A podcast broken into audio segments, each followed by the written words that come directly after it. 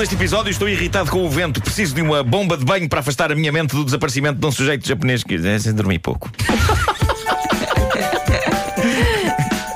Conta. Bom, uh, tive, tive uma noite dos infernos, uh, tudo somado. Devo ter dormido para aí umas duas horas uh, por causa de uma mistura explosiva entre o filme de terror que fui ontem à noite ver aqui ao Corte Inglês. Qual?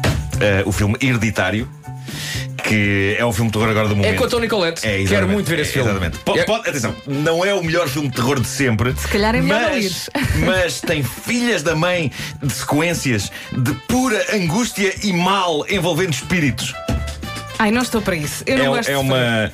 Enfim, o, o que aconteceu ontem à noite foi, portanto, uma mistura explosiva entre aquilo que o filme de terror me deixou eh, e eh, vento. Eh, sempre o bandido do vento. A pior condição meteorológica do universo.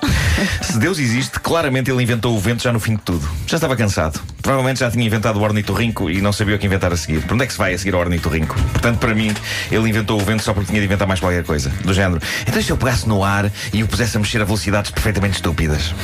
Inventou o vento. Portanto, tal e eh, assim.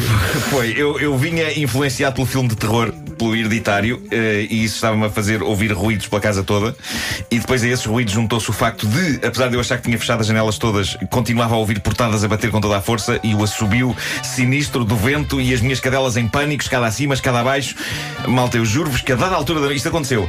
Em desespero, arremessei a minha cabeça contra, contra a porta de um guarda-fatos.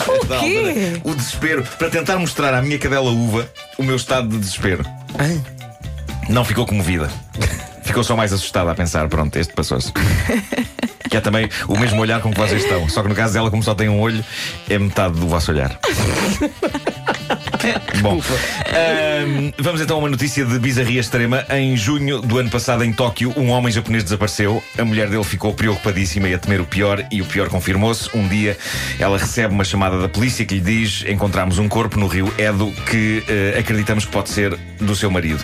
Ela vai à morgue com mais dois familiares para identificar o corpo e, para seu grande desgosto, ela faz a identificação positiva uh, do marido é ele, é ele. Uh, Seguiram-se as cerimónias fúnebres, o corpo foi cremado, a vida seguiu o seu caminho. Há umas semanas, batem à porta da senhora, ela vai abrir e, para seu choque extremo, é o marido. Ai, Jesus. O homem que supostamente morrera afogado e que fora cremado a seguir. Estava ali inteirinho à porta. Parecia o episódio do Dallas.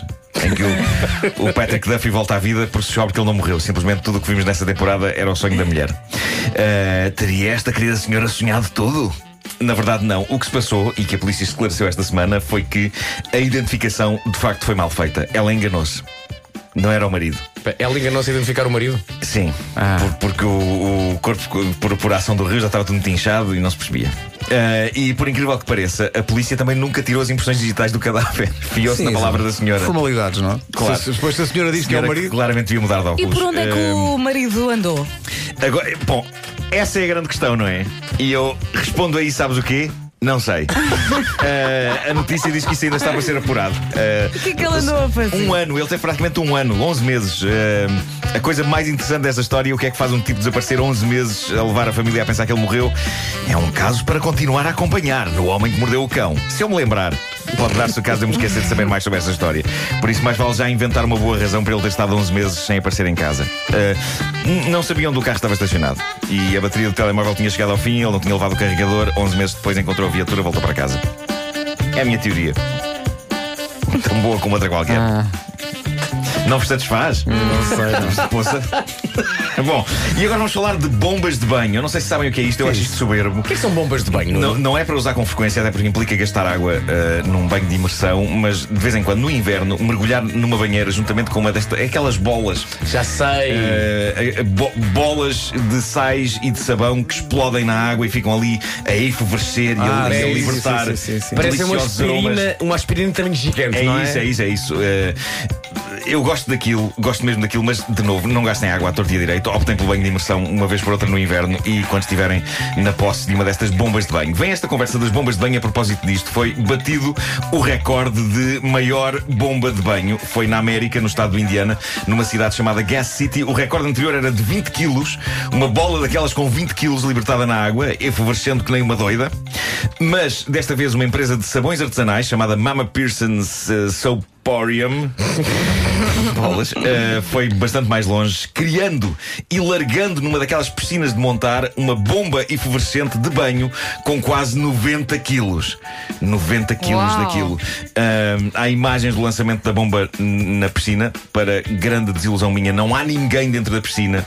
Talvez porque, tendo em conta a maneira como aquilo começa a efervescer dentro da água, toda a gente ficou com medo de, na pior das hipóteses, morrer dissolvida na água ou, na melhor, transformar-se no Joker. Ah, e portanto, para a confecção da bola foi usado bicarbonato de sódio, ácido cítrico, manteiga de karité, azeite, uma coisa chamada polisorbato 80, água destilada e aroma de citronela. Aquilo quando cai na água parece o fim do mundo lá dentro. E ainda assim, se me tivessem chamado, eu estava lá caído dentro. Provavelmente com umas cuecas de aço, pelo simples não. Sim, sim. Porque Nunca há fiz. certas partes do Transforma meu corpo que eu uma, prezo. uma banheira secante num jacuzzi, não é? Sim, sim, sim, sim. É incrível, é incrível. Vocês já experimentaram este tipo de coisa? Não, mas. uh, Nunca. Estou nessa, vamos embora. Façam Não já me isso. lembrei, por acaso. Eu acho que não tenho muita paciência para Olha, ficar ali. há, há um dia bom para fazer isso que é hoje às 7. Hoje às 7 da tarde é um bom dia. Ah, não posso. Pois é. Joga Portugal. Não vai dar. E toda podes- esta podes- edição foi feita com pouquíssimas horas de Duas horas, eh, para aí duas horas. Maldito vento. Mas muito, muito Mais o forte. terror, terror e vento. Pedro, porquê que tu não levas a tua televisão 4K para a casa de banho? É não isso, percebo. não custa nada. Claro, claro. É fácil. Claro. 9 horas 2 minutos.